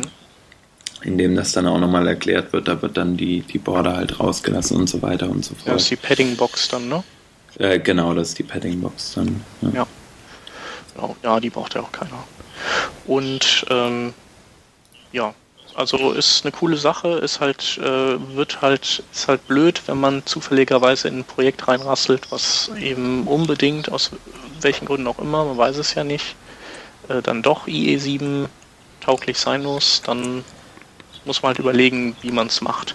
Also Aber nach, Moment, ja. Shep, du hattest doch mal was programmiert, was dem Internet Explorer Box Sizing genau. beibringt. Ja, hat der Paul Irish auch verlinkt. Also es gibt äh, einen Polyfill von mir, äh, der dem den IEs kleiner als 8 über eine HTC-Datei ähm, Box-Sizing beibringt. Also genau. Das ja, einzige, ähm, also das ist ganz cool. Ich würde nur eben es nicht einsetzen, wenn, wenn wirklich hunderte von Elementen auf dem Bildschirm alle ähm, Box-Sizing Border-Box haben. Also weil dann ist einfach, geht einfach zu viel ähm, Rechenleistung ähm, ab lawinenartig ab, wenn man eben ähm, die IE6 und 7 auf die Seite schickt. Ja, der weist ja hier auch in dem Artikel noch äh, auf diesen HTML5 Please, ähm, ähm, na, Artikel ist es nicht, sondern diese Sektion über Box-Sizing mhm. hin, die wiederum auf, auf deinen Polyfill verlinkt und ja. ähm, er hatte mich auch gedMt, bevor er den Artikel veröffentlicht hatte. Ah ja, cool. Mhm. Und, und, dann, ähm, das weist er auch noch auf die ähm, IE-Conditioners, äh, die man halt äh, über Modernizers No Box Sizing dann verwenden ja. kann als, als Klasse. Also das kann man ja auch über CSS dann einfach abfedern. Ja. Genau, also ich kann es auch äh, vor allem für Formularstyling oder so total empfehlen. Also, also Formulare, die kriegt man echt viel besser in den Griff, wenn man das Box-Sizing Borderbox auf die Inputs und Selects und Text-Areas anwendet. Jo, genau. Dann ähm, ja, haben wir als nächstes Thema mal SEO. Äh, da haben auch schon die Leute im Twitter-Stream äh, direkt laut aufgeschrien, als wir es getwittert haben. Ähm, Search Metrics ist äh, so eine ja, so eine SEO-Schmiede in Deutschland, die jetzt auch nicht so ein, so ein Ein-Mann-Betrieb, sondern schon was Größeres. Und ähm, die haben anhand von angeblich Milliarden Messpunkten ähm, mal rausgearbeitet, was äh, im Jahr 2012 an Maßnahmen für Suchmaschinenranking gewinnbringend ist und welche Maßnahmen gar nichts bringen. Und ähm, ja, letztendlich bestätigen die das, was wir Webworker eigentlich schon immer vertreten haben, ähm, dass nämlich das, äh, das Rumpfuschen im Quelltext, das verzweifelte ähm, mit hier mal eine H1 setzen und da ein paar Keywords reinpacken und so nicht, nicht viel bringt, nicht mehr viel bringt. Und ähm, eigentlich ähm, so die, die Durchschlagskraft den Backlinks gehört, dem Markennamen und vor allem den Social Media Aktivitäten, ähm, die dann rund um eine, also um eine Seite herum stattfinden. Und ähm, deswegen fand ich das ganz gut, äh, mal ein SEO-Thema reinzunehmen, weil äh, jeder von unseren Webworkern, der von irgendeinem SEO-Amateur ähm, getriezt wird, seinen schönen Quelltext äh, zu Klump zu optimieren, der kann halt einfach auf diese Studie verweisen und ähm, dann können die sich trollen und, und mal ähm, ihre Arbeit machen, anstatt ähm, alles auf die Technik abwälzen zu wollen. Vor allen Dingen kann man das nicht nur den SEOs geben, sondern der Schicht darüber, ja. der Führungsebene, weil der Artikel ist nämlich äußerst vorstandskonform und da sind auch bunte Charts bei und sowas. Damit kriegt man dann auch wirklich seinen Punkt argumentativ unterfüttert und dann wird sogar den SEO-Trollen dann befohlen, dass sie einen in Ruhe lassen. Ja, also es ist echt ein guter Artikel, nicht so ein Scheiß. Ja. Das weiß man bei dem Thema ja nicht so genau. Ja, das ist auch richtig. Endlich ja. mal nicht so ein Scheiß. Ja, also ich kann nur so als kleine Anekdote auch äh, erzählen, dass der Rodney und ich ja letztens an einem Projekt saßen, wo wir so einen so SEO-Penner abwehren mussten und ähm, der, der wollte halt auch seine urbanen äh, Überschriften, Strukturlegenden da durchdrücken und ähm, dann haben wir einfach, also wir haben zum einen den Marco Zehe mal befragt, was er so aus, aus Accessibility-Sicht zu den Veränderungen sagt und äh, haben halt so einen AB-Test aufgesetzt. Ähm, und er hat auch ganz klar gesagt, also so wie wir es vorher hatten, ähm, ist es viel besser, als wie der SEO es haben will. Ähm, aber zum anderen haben wir halt auch einfach mal zusammen gegoogelt, was gibt es denn so im Netz an ähm, Guidelines, wie, was für Überschriften, Strukturen ähm, für Suchmaschinenoptimierung am besten ist. Und da ist echt jeder erzählt was anderes. Da gibt es welche, die sagen, man darf auf gar keinen Fall H4 bis H6 nehmen.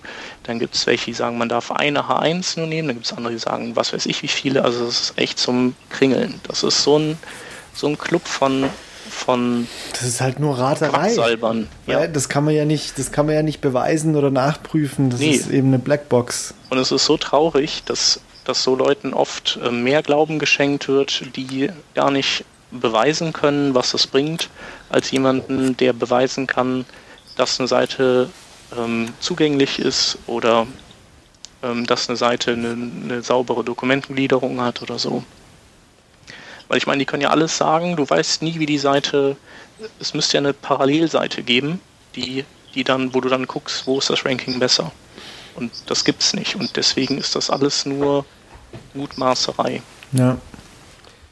Tja, und trotzdem wird denen so viel Glauben geschenkt und so viel Geld in ihr Hintern geblasen, dass die äh, dann die ganze Restwoche, nachdem sie ihren Müll in irgendwelche Projekte reingequetscht haben, immer noch Zeit haben, uns bei Twitter oder Google Spam einzukreisen oder in unsere Blog-Kommentare zu kacken. Ja, genau. Das ist schlimm.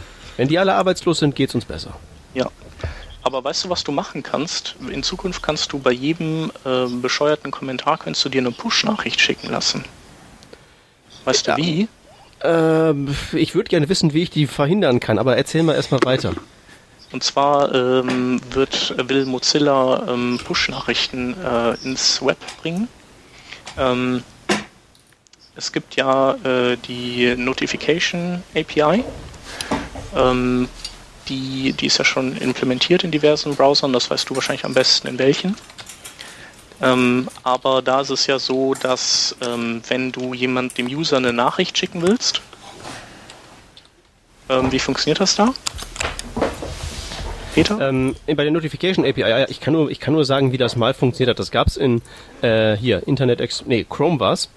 Ähm, das macht im Prinzip nur, ähm, dass man eben eine Nachricht schicken kann von einer Seite, die irgendwo in einem Hintergrund-Tab offen ist und dann ploppt halt so ein kleines Notification-Fenster auf, ähm, das einem sagt, pass auf, hier in dem Tab ist was passiert. Ähm, das kann man dann versehen mit einem Text, mit einem Icon und gegebenenfalls mit einem Sound. Ja. Ähm, und das war's halt. Und im Unterschied zu dem äh, jetzigen ist halt welcher? Weil ich meine, Ähm, wenn wir das schon haben.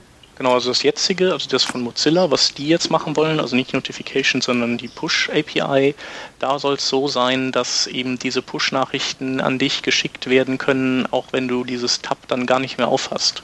Also ähm, du kannst dann zum Beispiel bei Gmail, ähm, Gmail ich, kann ich dann fragen, möchtest du eigentlich Push-Nachrichten auf deinem Desktop sehen, wenn du eine neue E-Mail kriegst in Gmail? Und dann kannst du sagen, ja.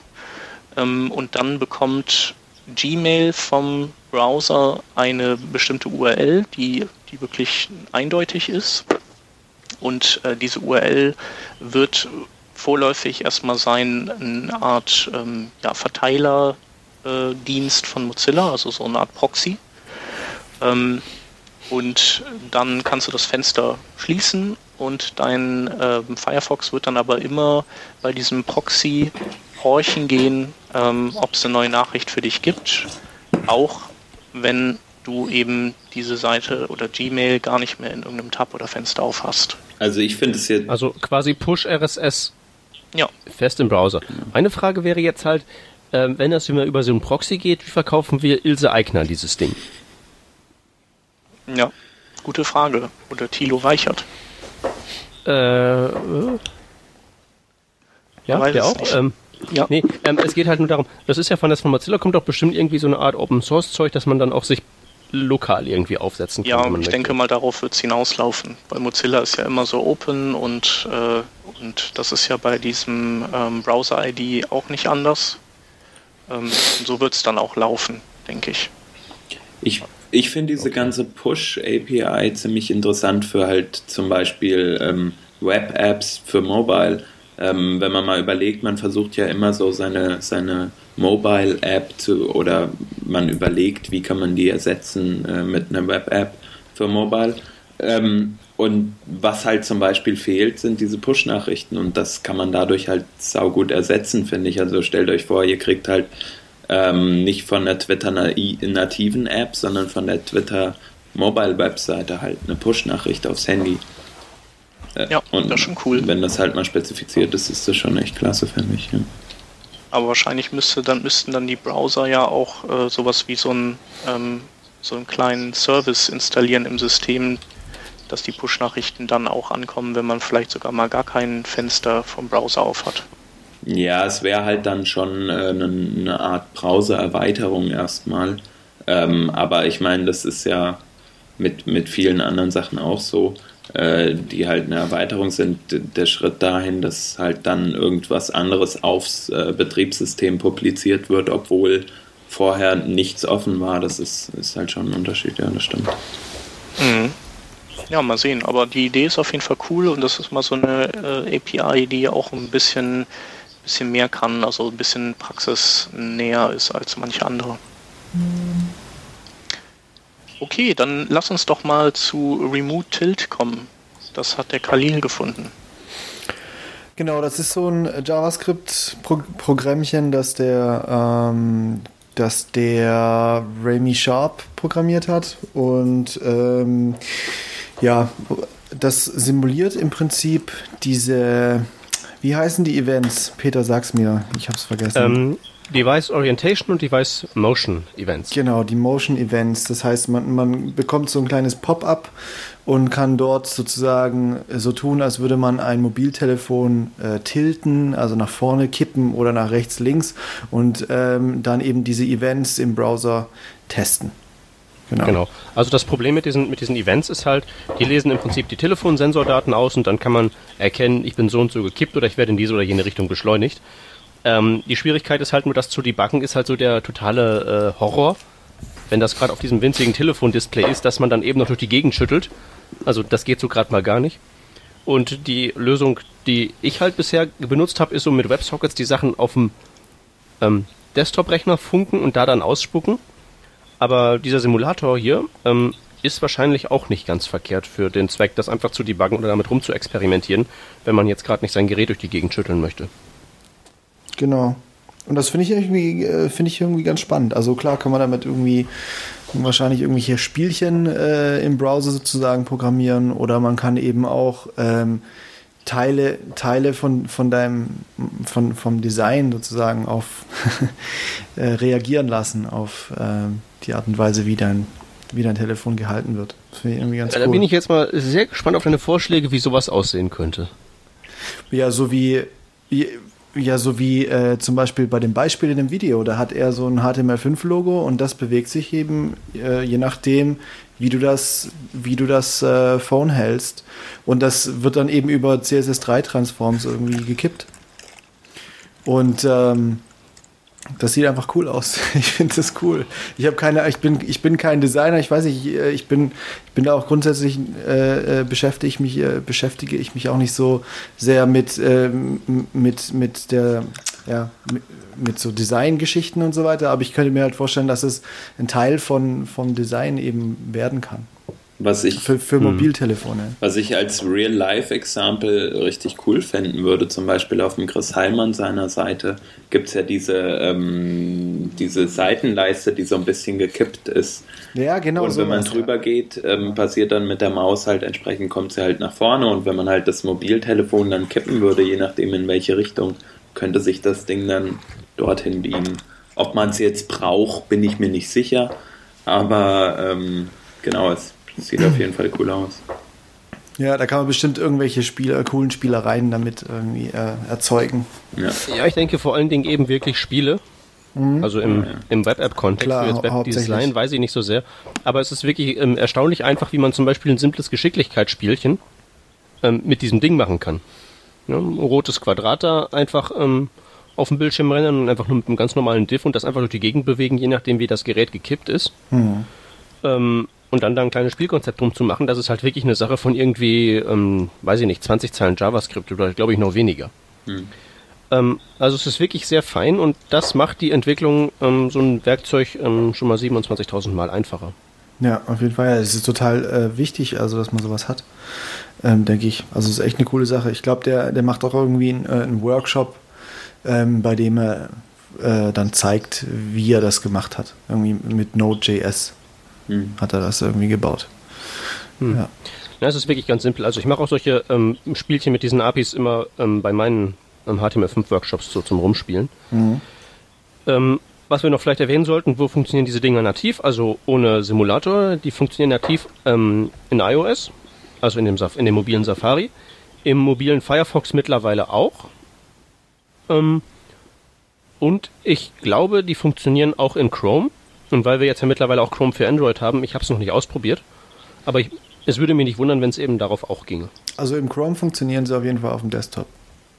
Ja, auf dem Desktop, aber ähm, ne? Ja, und die Macs haben doch Mobile. auch einen Beschleunigungssensor. Ja, klar, dran, ne? klar, klar. Also wenn man ein MacBook nimmt und das durch die Gegend kippt, dann empfängt Chrome auch da die Sensordaten und kann dann entsprechend auch darauf reagieren. Deswegen nehme ich mal an, das geht auch auf dem Android jetzt, aber das glaube ich halt erst, wenn ich sehe, weil ich glaube, Browserstellern grundsätzlich kein Wort. Zu Recht. Sag mal, Peter, hast du nicht auch auf dem MMT 28 sowas ähnliches mit so einem Quadrat auf deinem iPhone und je nachdem, wie du das iPhone gekippt hast, äh, wurde dann. Nee? Doch, genau, genau. Genau das war eben diese Sache mit den Websockets. Ja, da hatte ich einen Websocket-Server am Laufen, hat sich auf einer Webseite mit dem ähm, iOS verbunden und dann einfach die Sensordaten an die Website, an, nee, 1, 2, 3. Ich hatte einen Node-Server mit Websockets auf dem Präsentationsrechner laufen.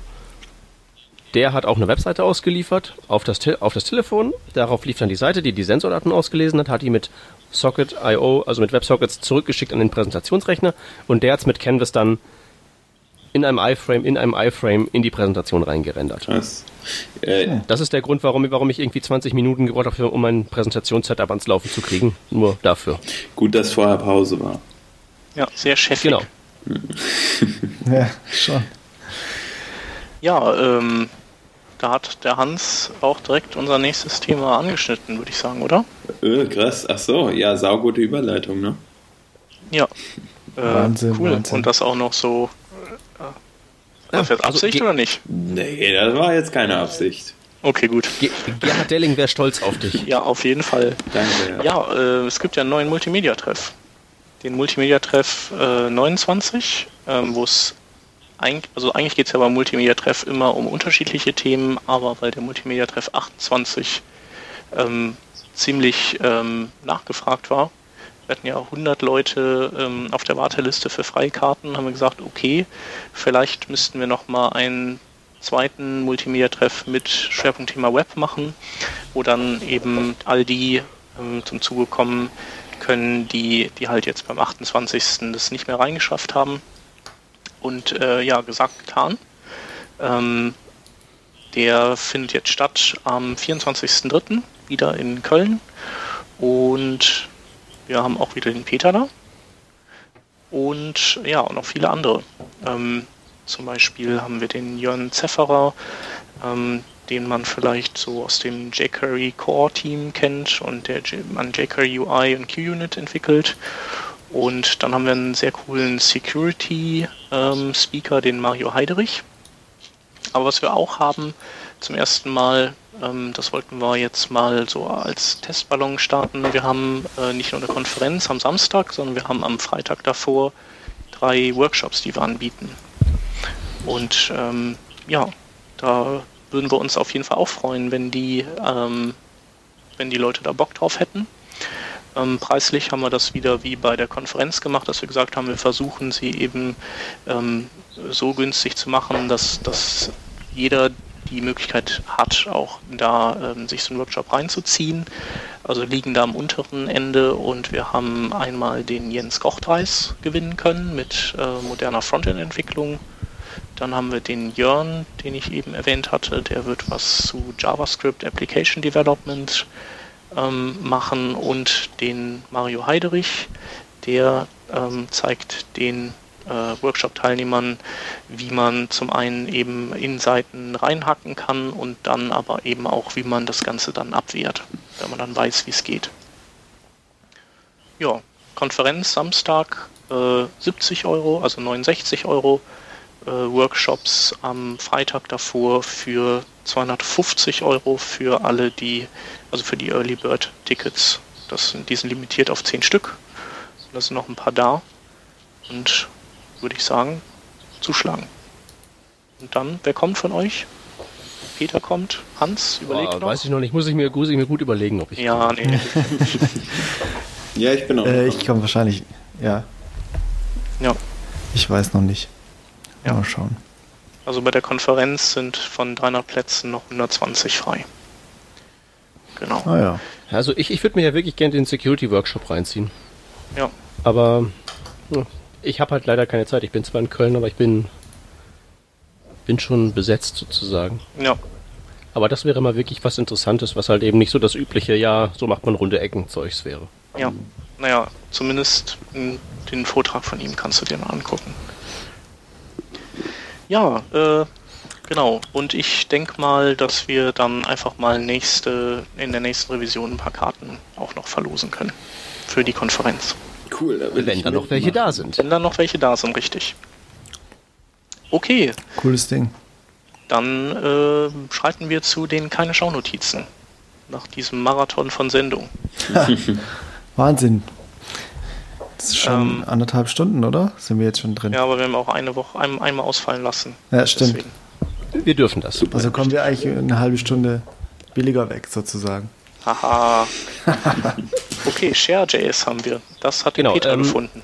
Genau, Share.js ähm, möchte ich empfehlen. Ähm, Überschrift ist heißt ist ähm, Live Concurrent Editing in your App.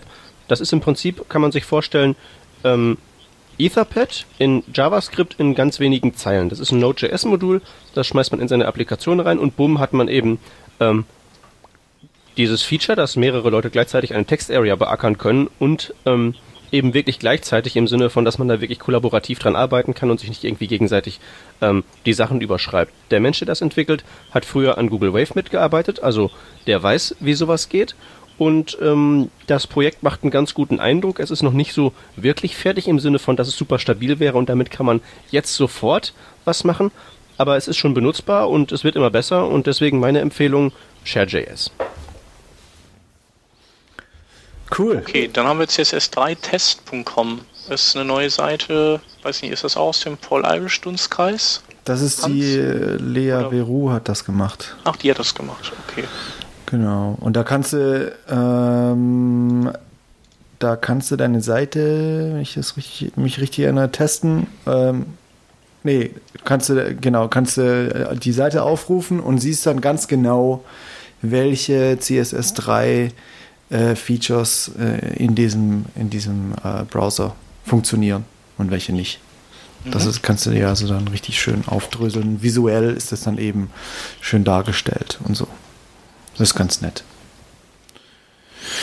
Genau, und ähm, als nächstes haben wir einen Artikel, genau, in dem es darum geht, äh, wieso, also, also auch mit, mit wirklich ähm, schön erklärt, warum es keinen Sinn macht, äh, das HTML5 Placeholder-Attribut bei Input-Elementen als Ersatz für Labels zu nehmen. Also man sollte immer beides haben und ähm, ja, sollte man lesen. Ist auf jeden Fall gut. Genau. Ja, und dann hast du dich wieder durchs Netz gehört und ge geguckt. genau. genau. Und äh, ja, also Einmal gibt es die, äh, diesen Talk von Adi Osmani von irgendeiner JS-Konferenz, ähm, wo er im Prinzip ähm, über, ja, er spricht über skalierbares JavaScript und deckt eben die ganzen MVC-Frameworks ein bisschen ab und äh, seine ganzen Patter Patterns, also ähm, Mediator und äh, Fassade und alles Mögliche. Und im Prinzip sind das, sind das äh, seine Artikel, äh, nur vorgetragen mit einer kleinen Präsentation, vielleicht noch ein bisschen aufgepeppt. Und das ist natürlich cool, weil äh, nicht jeder äh, Bock hat zu lesen. Insofern ist das äh, zu empfehlen. Und, weil natürlich der Content ist natürlich äh, sehr gut. Und ich denke, das ist eben was, was das, das äh, sieht man eben nicht besonders ähm, oft oder man sieht nicht viel über, über so, äh, wie, wie macht man denn, äh, eine skalierbare JavaScript-Applikation am besten. Ähm, dann gibt es jetzt seit äh, neuest, seit kurzem, also seit drei Wochen, gibt es äh, einen neuen JavaScript-Podcast, der heißt JavaScript Jabber. Und ähm, da, die haben immer einen, Gast, sind, glaube ich, fest drei Moderatoren, von denen kenne ich, kannte ich bisher nur diesen Yehuda Katz. Der ist ja echt das Hammer, das absolute abgefahrene JavaScript-Oberbrain irgendwie da, da, da, muss man sich wirklich konzentrieren, wenn man, wenn man sich diesen Podcast reinzieht, muss man wirklich da sitzen und, und konzentriert zuhören, um mitzukommen, wenn der loslegt. Und die haben echt ähm, ganz interessante Themen. Also da geht's, das ist schon ziemlich High Level. Also die, die, die reden eben auch über Workflows, über äh, wie die, äh, wie die selber arbeiten ähm, und über Konzepte in JavaScript und in der JavaScript-Entwicklung. Und äh, es geht auch mehr um Applikationen, also Applikationsentwicklung und so. Und äh, ja, zum Beispiel, was ich, was ich dort gelernt habe, was ich echt interessant fand, war, dass äh, wohl die äh, alle neuen Browser ähm, sowas unterstützen. Das heißt, ich glaube, äh, Source-File oder sowas. Das heißt, du kannst ähm, deine JavaScript-Datei komplett, äh, du kannst in der arbeiten und die programmieren und die dann in deinem äh, Workflow ähm, äh, äh, deployen und auch minifizieren und gzippen und so und hast irgendwo aber drinstehen ähm, äh, eine Variable, die dem Browser sagt, wo die Originaldatei liegt damit du es trotzdem debuggen kannst, sozusagen. Das kannte ich mhm. zum Beispiel nicht. Stimmt, ja. Und da haben die eben über auch ein bisschen abgekotzt über AMD und so und äh, und und ja, kann man alles irgendwie in dem Podcast hören. Das ist ganz interessant. Okay. Ähm, genau, und dazu gibt es noch ein paar andere Podcasts und zwar äh, Empfehlungen und zwar Music for Programming. Das ist ein ein Podcast, wo verschiedene Leute einfach Musik zusammenstellen für Programmierer. Das ist Instrumentalmusik meistens irgendwie elektro elektronisch. Und äh, klar ist nicht jedem seine Sache, aber ist, glaube ich, ganz äh, interessant, wenn man da auf der Suche ist. Ähm, und dann gibt es einen Link äh, zu einem Blogpost, der heißt Podcasts for Hackers. Und der ist wohl auch auf Hacker News ziemlich explodiert. Ähm, das ist einfach eine Liste an interessanten Podcasts für Programmierer. Und ähm, das, der letzte Link aus, der, äh, aus meiner äh, Kollektion hier ist ähm, eine Präsentation von Sam Stevenson, der bei 37 Signals arbeitet und über CoffeeScript schwärmt und eigentlich ganz schön erklärt ähm, innerhalb von, ja, das geht, geht gut 40 Minuten der Vortrag und er erzählt eben, äh, warum CoffeeScript äh, the shit ist. Einfach. Also warum es halt cool ist. Also man kriegt da keine, keine Kontra-Meinung. Man kriegt da nur das Pro, aber das ist auf jeden Fall äh, schon mal ganz schön und ganz interessant, falls man sich damit noch nicht beschäftigt hat. Okay. Ja, geile Sache. Geile Scheiß. Geiler Scheiß. Ja, Working Draft ist the shit, sag ich nur. Auf jeden. Genau. Gut, dann, ja, dann sind wir durch. Genau. Genau. Ähm, dann entlassen wir euch mal nach, äh, die Hörer, meine ich jetzt, nach diesem Marathon von Folge. Ähm, und finden uns einfach nächste Woche wieder zusammen. So machen wir es. Bis dahin. Bis dann. Bis dann. Tschö. Ciao. Ciao.